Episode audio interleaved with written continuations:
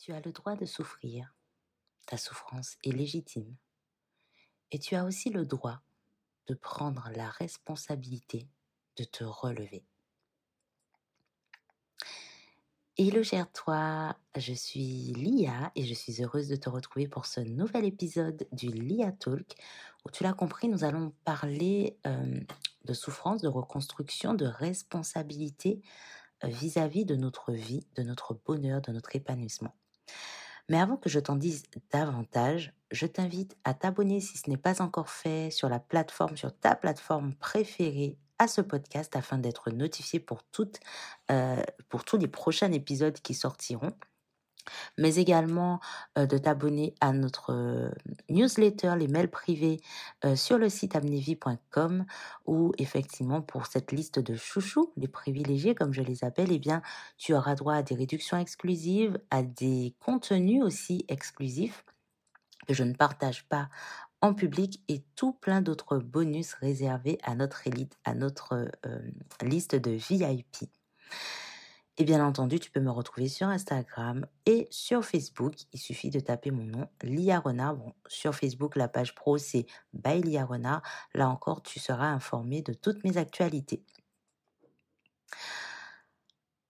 Alors, si tu as suivi mes précédentes euh, aventures, enfin mes, précédents, mes précédentes inspirations, on a énormément parlé de viol, de violence, de souffrance. On a aussi abordé le thème du silence. Ce silence qui, on dit que le silence est d'or, mais dans certains cas, il peut être de plomb. Eh bien, il y a aussi quelque chose qui se cache parfois derrière ce silence, en fait. Euh, le silence accusateur, le silence culpabilisateur, en fait, même pas accusateur, le silence culpabilisateur, culpabilisant d'ailleurs, le silence de la honte, comme j'aime l'appeler. Eh bien, c'est que souvent, on ne sent pas, on ne pense pas que notre souffrance, que notre douleur est légitime. On a peur de ce que pourraient nous renvoyer les autres. Voilà, mais t'inquiète, il y a pire que ça, et puis tu es fort, tu vas te relever. Alors, bien souvent, ces, personnes ont de bons sentiments. Hein. Ces personnes sont pleines de bonne, de bienveillance. Mais mine de rien, c'est quelque chose qui a tendance, ce sont des paroles qui ont tendance à minimiser la souffrance à minimiser la douleur en fait qui est là, qui est présente. Et du coup, on ne se sent pas légitime d'éprouver cette douleur, on ne se sent pas légitime d'éprouver cette souffrance. Alors, pourquoi je parle des deux termes? Parce qu'il y a quelque chose qui est important de comprendre. Je l'ai déjà dit à plusieurs reprises, mais c'est important de le démystifier. La douleur est inévitable dans la vie. D'accord? Le monde s'est créé effectivement à partir de points de douleur. C'est important de le comprendre. C'est pas parce que nous serons les plus éveillés possibles que on va, on va retirer la douleur. ce n'est pas vrai. Ce n'est pas vrai. Par contre, cette douleur, en général, elle ne dure pas. Si on fait le choix de, de, de, rester dans cette douleur, de ne pas y remédier, de ne pas chercher des solutions pour en sortir, et eh bien là, elle devient souffrance. Parce que la douleur est inévitable, mais la souffrance est un choix. Éprouver cette souffrance aussi, eh bien, c'est légitime. Parce qu'à certains moments, eh bien, nous ne savons pas faire autrement. À certains moments, la douleur, la, la, la souffrance qui émane de cette douleur est confortable en fait, sans que l'on se rende compte. C'est pas comme si on décide, ben non, je vais rester dans mon seuil de souffrance, euh, et puis voilà, non, c'est simplement qu'on ne sait pas faire autrement. C'est simplement que parfois, on ne nous a pas appris à faire autrement. C'est simplement que parfois, cette souffrance aussi, elle est inconsciente. D'accord? Donc, votre souffrance est légitime. Ta souffrance est légitime. D'accord? Mais il y a quelque chose d'important à comprendre. C'est que de la même façon que tu as le droit d'éprouver de la douleur, que tu as le droit d'éprouver de la souffrance, tu as aussi le droit de prendre la responsabilité de te relever. Et pourquoi je parle de responsabilité? Parce que durant ces huit dernières années, où j'ai navigué dans la vie, où euh, j'ai exploré effectivement énormément de strates, je ne vais pas dire toutes les strates, mais j'ai énormément, euh, j'ai navigué, j'ai exploré énormément de strates de souffrance et de douleur dans ma vie, j'ai compris une chose, c'est que plus je me sens victime et plus je reste dans ce schéma.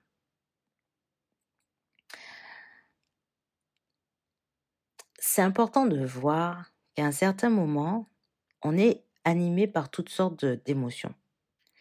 Il y a la colère, la colère qui fait face à cette injustice de ce que l'on vit. Il y a la peur, parce qu'on se sent en danger. Il y a la tristesse, parce que voilà, il y a un manque affectif, on, a besoin de, réconfort, de soutien. Et il y a aussi tous les sentiments hein, qui, sont, euh, qui sont rattachés, donc la honte, euh, la honte, la culpabilité, euh, le dégoût, enfin voilà. On a tout ce panel d'émotions et de sentiments à, à, à gérer malgré nous et qui nous fait parfois nous sentir victimes. D'accord? Et qui dit victime dit que l'on attend un sauveur. Et qui dit victime dit qu'il y a un bourreau. Alors oui, oui, qui dit victime dit bourreau, c'est clair. Par exemple, dans le cas où on a été violé, ben oui, il y a un bourreau, c'est clair. Mais tant que l'on reste dans cette énergie de victime, tant que l'on reste dans cette attente de réparation à l'extérieur, c'est-à-dire attendre parfois que la personne reconnaisse ses torts, attendre parfois que la personne soit jugée, ce qui est totalement légitime. Hein. Il y a des personnes qui ont besoin de ça pour se reconstruire et c'est totalement OK en fait. Encore une fois, mon but n'est pas de rajouter de la pression, mon but est vraiment d'apporter un éclairage supplémentaire pour voir que oui, c'est toujours euh, une victoire en plus, pas seulement pour nous, mais pour toutes les personnes, que les personnes que les personnes coupables, enfin que les coupables soient jugés, soient condamnés. Sauf que j'ai remarqué aussi quelque chose. Si on attend uniquement sur cela pour se relever et pour obtenir réparation, il y a aussi le risque que cela dure toute une vie et que l'on soit face à une réalité, et bien que cette personne n'est pas entre guillemets condamné et ne reçoit pas, selon nous, la punition entre guillemets qui, euh, qui correspond à ce crime. Et donc, qu'est-ce qui se passe? Cela veut dire que toute notre vie, on sera animé par cela et on sera maintenu dans cet état de victime parce que, eh bien, euh, on a remis notre pouvoir de réparation entièrement à l'autre, à l'extérieur, à la justice, à la loi, à, nos parents, à... Voilà. On est maintenu dans cet état, dans cette énergie de victime qui nous empêche de voir que, oui, je veux obtenir cette réparation, cette reconnaissance de ma souffrance, c'est totalement OK, mais je sais aussi que je peux prendre la responsabilité de me relever et du coup, et du coup, je reprends le pouvoir sur ma vie. Je ne laisse plus décider, je ne laisse plus cet événement, ce traumatisme, faire la pluie et le beau temps dans ma vie. Je n'arrête plus de vivre dans l'attente de cette réparation extérieure. Non, je me répare déjà moi. Et en fait, lorsqu'on se répare déjà nous, eh bien, quel que soit ce qui va arriver à ce coupable, quelle que soit la façon dont il sera, euh, dont il va recevoir en fait euh, le bâton du karma, j'aime l'appeler comme ça, eh bien ça devient un bonus. Ça devient un bonus parce que justement, cette personne n'a plus d'emprise sur nous. Tandis que si on reste dans cette peur, si on reste dans cette colère, si on reste dans cette tristesse, eh bien, inconsciemment, c'est comme si on lui dit cet événement a eu lieu, il est passé, mais tout ce qui en émane, en fait, tous les dégâts, toutes les conséquences, elles dirigent ma vie. Et du coup, elles me maintiennent dans une énergie euh, basse, dans une énergie où je n'accède pas, je ne m'autorise pas à accéder à la jouissance, dans une énergie où je me sens indigne, limite, de vivre, indigne d'avoir des relations prospères, indigne d'éprouver de la jouissance indigne d'avoir droit au bonheur parce que je me sens toujours sale, je me sens toujours souillée, je me sens toujours victime. Alors oui, c'est ok de, de, de, militer pour ne pas que cela se reproduise. C'est ok de faire entendre sa voix. C'est ok de tout faire pour euh, obtenir cette reconnaissance. Mais c'est ok aussi de s'auto-reconnaître, d'auto-reconnaître sa souffrance, de s'auto-réparer et de justement de prendre la responsabilité de comment transmuter ces ou cet événement dans notre vie. On a le droit, et oui, euh, au moment où j'enregistre ce podcast, nous sommes le 9 mars, c'est le lendemain de la journée des droits internationaux de la femme. Eh bien, parmi ces droits, justement, on a le droit de ne pas attendre cette reconnaissance de l'extérieur. Et on a le droit de prendre en main de prendre en main notre vie. On a le droit et la responsabilité de prendre en main notre vie, de prendre en main notre bonheur, de prendre en main notre, de, notre évolution, de prendre en main notre puissance, de prendre en main notre jouissance, de prendre en main notre amour, de prendre en main notre corps, de prendre en main notre sensualité, de prendre en main notre, notre vie tout entière. Parce que qui dit responsabilité dit puissance. Si je prends l'entière responsabilité de ma vie, ça veut dire que j'accepte de recevoir et de jouir de toute la puissance qui en émane. Et surtout, responsabilité ne veut pas dire culpabilité. Responsabilité ne veut pas dire minimiser ce qui m'est arrivé. Responsabilité ne veut pas dire que j'oublie ce qui s'est passé, que je le refoule. Responsabilité veut dire que je j'ose, j'ose et je m'autorise à dire oui. Cela m'est arrivé et j'ai décidé de le transmuter. J'ai décidé de me relever. Quelqu'un m'a envoyé un message suite à ces posts et m'a demandé, Mélia, à quel moment on se relève? À quel moment on recommence à vivre? Eh bien, la réponse, elle est simple. Au moment où toi, tu l'auras décidé. Au moment où toi, tu auras pris conscience qu'en fait, à force d'attendre de l'extérieur cette reconnaissance et cette réparation, c'est toi qui passes à côté de ta vie. Et comme mes enfants euh, aiment bien le rappeler, il y a quelque chose qui s'appelle le karma dans la vie. Eh bien, plus tu t'allèges, plus tu décides de te libérer, de ce poids, de prendre la responsabilité de ta propre réparation, et eh bien plus tu goûtes à une vie où, peu importe l'événement traumatisant, que ce soit le viol, que ce soit la violence, que ce soit le harcèlement, que ce soit même la maladie, lorsque tu décides d'en faire quelque chose, un tremplin d'évolution dans ta vie, lorsque tu décides d'aller au-delà de ça, de réparer, de te guérir en profondeur, eh bien la vie a une autre saveur. La vie a une autre saveur et je ne te parle pas de pensée positive, comme j'aime le dire. Je ne te parle pas de dire tout simplement mais je vais bien, je vais bien, c'est cool les gars, c'est cool, ça va. Franchement, euh, non, mais je suis complètement OK avec ça. C'est, ouais, c'est bon. Je te parle pas de rester en superficie. Je te parle pas de dire des affirmations et puis euh, de rester devant le miroir, euh, d'allumer de la sauge.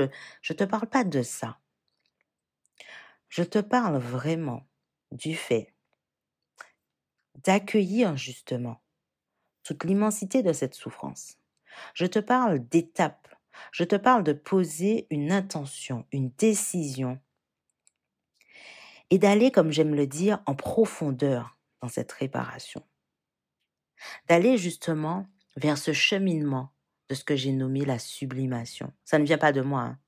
Ça ne vient pas de moi. Euh, euh, euh, comment dire J'ai eu l'explication de ce mot après, alors que je l'utilisais déjà par le Tao, par le, par, euh, comment dire, eh ben, oui, le tantra aussi, c'est un chemin de sublimation, c'est-à-dire, j'accueille toute l'immensité du poids que c'est dans ma vie, cette souffrance. Je plonge dans cette souffrance pour voir ce qu'elle m'apprend. Et je décide étape par étape de m'autoriser à transcender, à transmuter cette douleur, cette souffrance, ce trauma. Je prends la responsabilité de m'autoriser à regarder cette douleur et cette souffrance en face.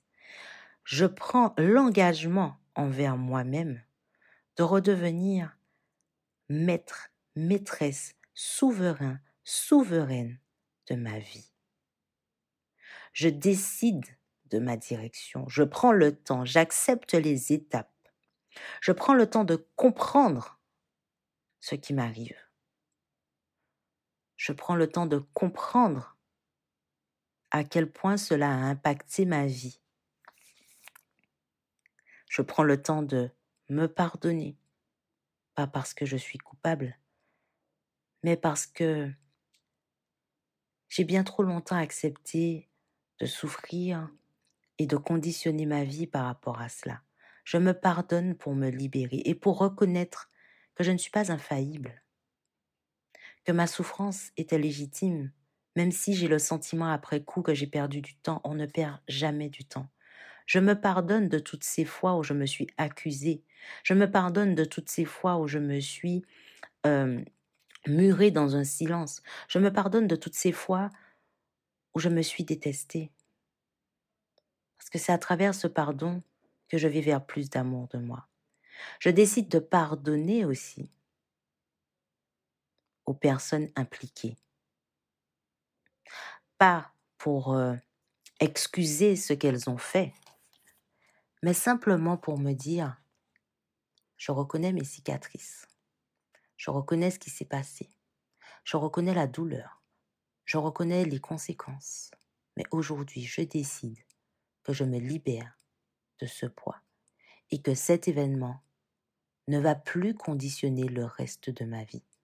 Voilà, ce n'est pas un pardon euh, accusateur, ce n'est pas un pardon de pénitence, c'est un pardon de libération.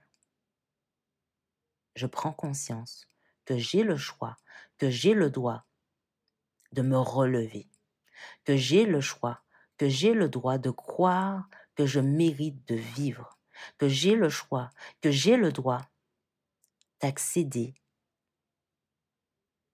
à la jouissance dans ma vie. à l'amour, à la sérénité, au bonheur. Ce n'est pas parce que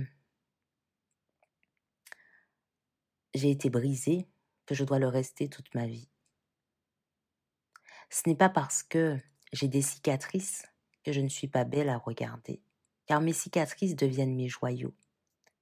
La colère a besoin de réparation. Comment je peux, moi, obtenir cette réparation en en prenant entièrement la responsabilité? Ça veut dire que je n'attends pas l'autre. Parce que plus on attend de l'autre et plus on se maintient, on se maintient à un niveau entre guillemets inférieur de vie. J'en prends 100%, je prends 100% de la responsabilité de mon bonheur, de ma réparation. Comment puis-je obtenir cette réparation?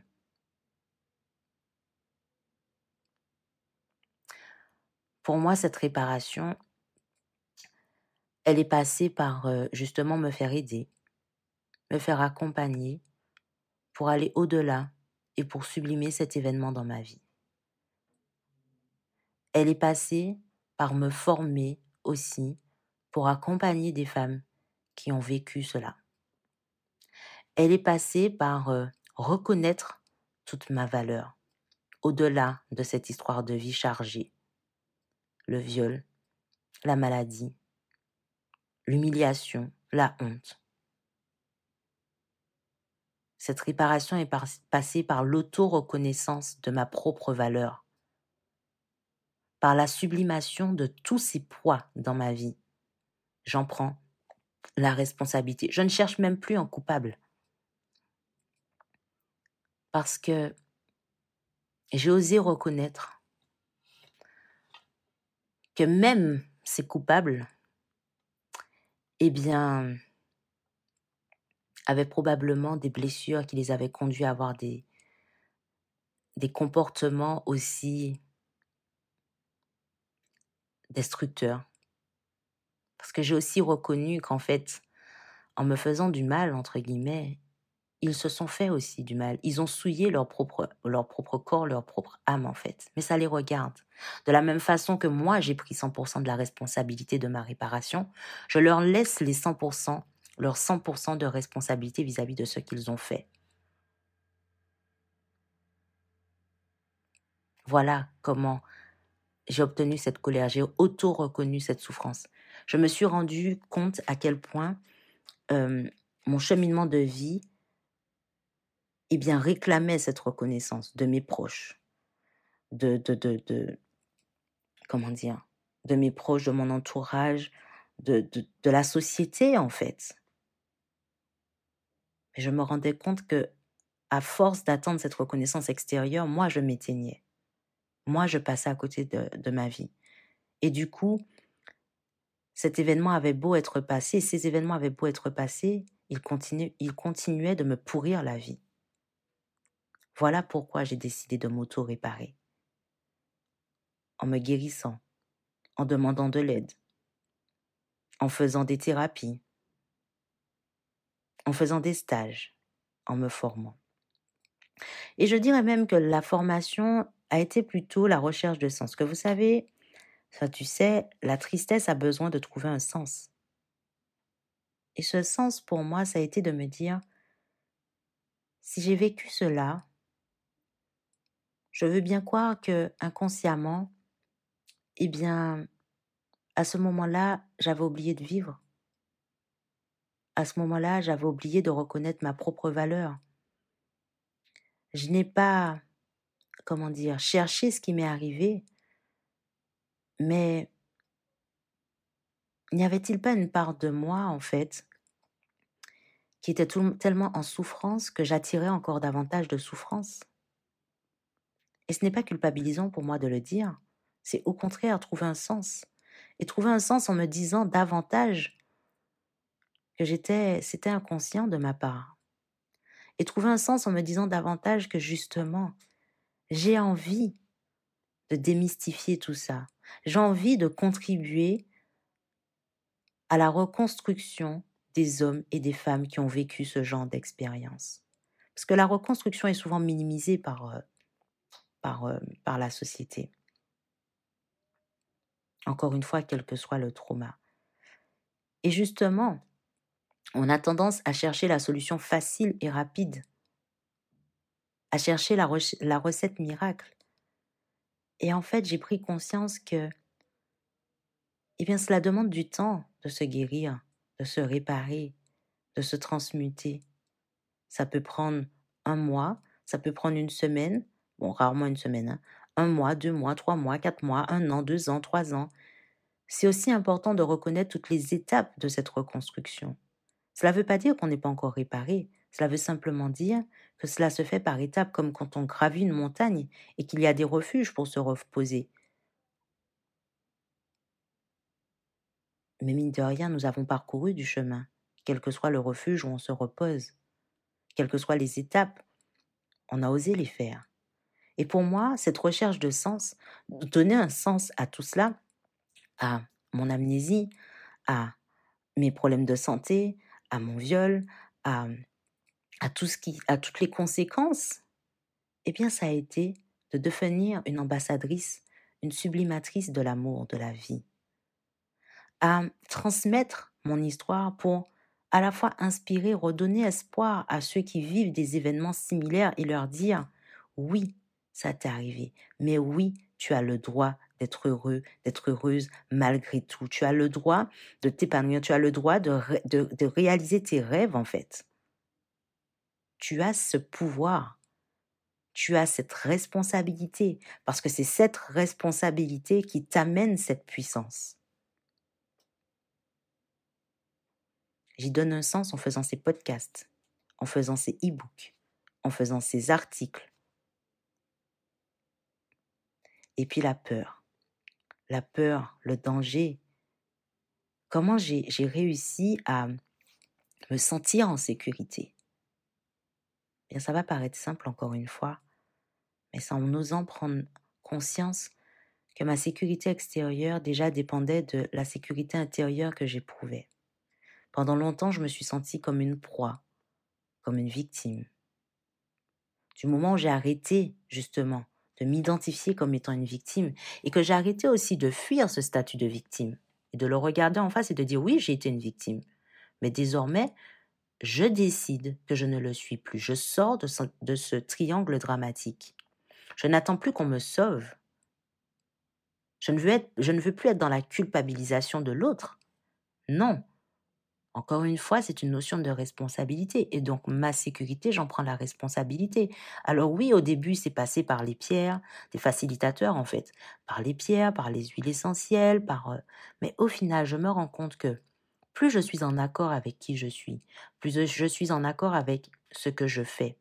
Non pas dans le but euh, d'attirer l'attention ou euh, d'obtenir cette reconnaissance à outrance, mais vraiment dans, la, dans l'auto-reconnaissance de moi, de ma valeur. Et bien plus j'arrivais à ne pas laisser cette peur, ce sentiment de danger me contraindre à hum, m'éteindre, justement, et plus cette sécurité, je l'ai mise en place, par exemple en prenant le temps de m'ancrer, en réalisant mes limites, voilà, mes limites. et ça, c'est OK aussi. en réalisant, en, en, fait, réaliser ses limites, c'est réaliser jusqu'à quel point on est prêt à vivre notre vulnérabilité. Voilà, tout simplement. En justement, à certains moments, en osant étendre le tapis de ses limites, en m'affirmant, en trouvant justement cette puissance intérieure, en me reconnectant à cette puissance intérieure qui justement me fait prendre conscience que je suis complète et parfaite telle que je suis. Je connais mes limites, je connais mes forces, je connais mes faiblesses et du coup, j'agis en conséquence en fait. Et je ne me sens plus en danger. Et quand je me sens en danger, je sais aussi comment obtenir cette protection. Ça peut paraître euh, euh, euh, subtil, même futile, mais par exemple, si je vis toute seule et que dans ma maison, eh bien, j'éprouve un certain sentiment de sécurité, qu'est-ce que je fais? Je vais investir par, ça peut passer par investir dans un, dans un, comment s'appelle, dans un, dans un système de sécurité, mais le système de sécurité, il n'est pas infaillible, d'accord? Donc là, c'est, on attend de l'extérieur. Par contre, je peux aussi me dire que le fait d'apprendre à boxer, le fait de prendre des cours de self-défense, le fait de, d'avoir, de, savoir manier, euh, je sais pas moi, un taser, eh ben, je me sens en sécurité. Et même le taser, non, parce que le taser, c'est encore extérieur. Mais vraiment, voilà, enfin, à un moment donné, je prenais des cours de boxe parce que je me disais que, mine de rien, ça me permettait de me décharger, mais aussi, ben, j'apprenais des techniques de défense, en fait. C'est très imagé, mais ça, te montre en fait la différence, la prise de responsabilité. Ne pas attendre sur autrui. D'accord? Et c'est comme ça que j'ai décidé, voilà, à quel moment on reprend notre vie en main? Ben, c'est au moment où tu l'as décidé. C'est au moment où tu en prends la responsabilité. Et tu sais, euh, prendre 100% de la responsabilité de ta vie, c'est la plus merveilleuse des façons de justement sublimer ce, plafond de verre que tu te mets dans ta vie. Parce que là, tu...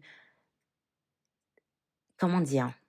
Tu sais que tu auras toujours le choix, peu importe ce qui se passe. Même pendant la pandémie, justement. Tu as le choix de faire ce que tu veux, en fait. Oui, il y a des règles et tout, mais tu as le choix de faire ce que tu veux. Sauf que tu en prends la responsabilité. Et c'est tout, en fait. Tu as le choix de partir en voyage dans les pays où c'est ouvert mais tu prends aussi la responsabilité de ce qui pourrait t'arriver et du fait que peut-être que tu ne pourras pas rentrer en France tout de suite, mais tu en prends la responsabilité, tu es OK avec ça. La responsabilité, c'est la puissance. Alors, pour conclure, j'aimerais te poser une question. Es-tu prêt, es-tu prête à prendre la responsabilité de ta vie? Es-tu prête à te mettre en route vers cette sublimation? Es-tu prête à prendre le temps pour cette sublimation Es-tu prête prêt, que tu sois un homme ou une femme, euh, à accueillir, les signes, les réponses que la vie t'apporteront en lien avec cette intention? Si tu te sens prêt ou prête, bien je t'invite à mettre juste un cœur et un émoticône cœur ou, et feu en commentaire. À commenter oui tout simplement. Car là, inconsciemment, tu auras déjà fait un pas vers cette étape de prise de responsabilité, vers cette étape de sublimation. Alors oui, ta souffrance, elle est complètement légitime. Tu as le droit de souffrir, mais rappelle-toi que tu as aussi le droit de prendre la responsabilité de te relever. C'était Lia. Je t'envoie tout plein d'amour, tout plein d'espoir, d'optimisme, et je te dis à très vite pour un nouvel épisode. By Lia Renard Talk. Sublimement. Belle journée, belle soirée selon le moment où tu m'écouteras.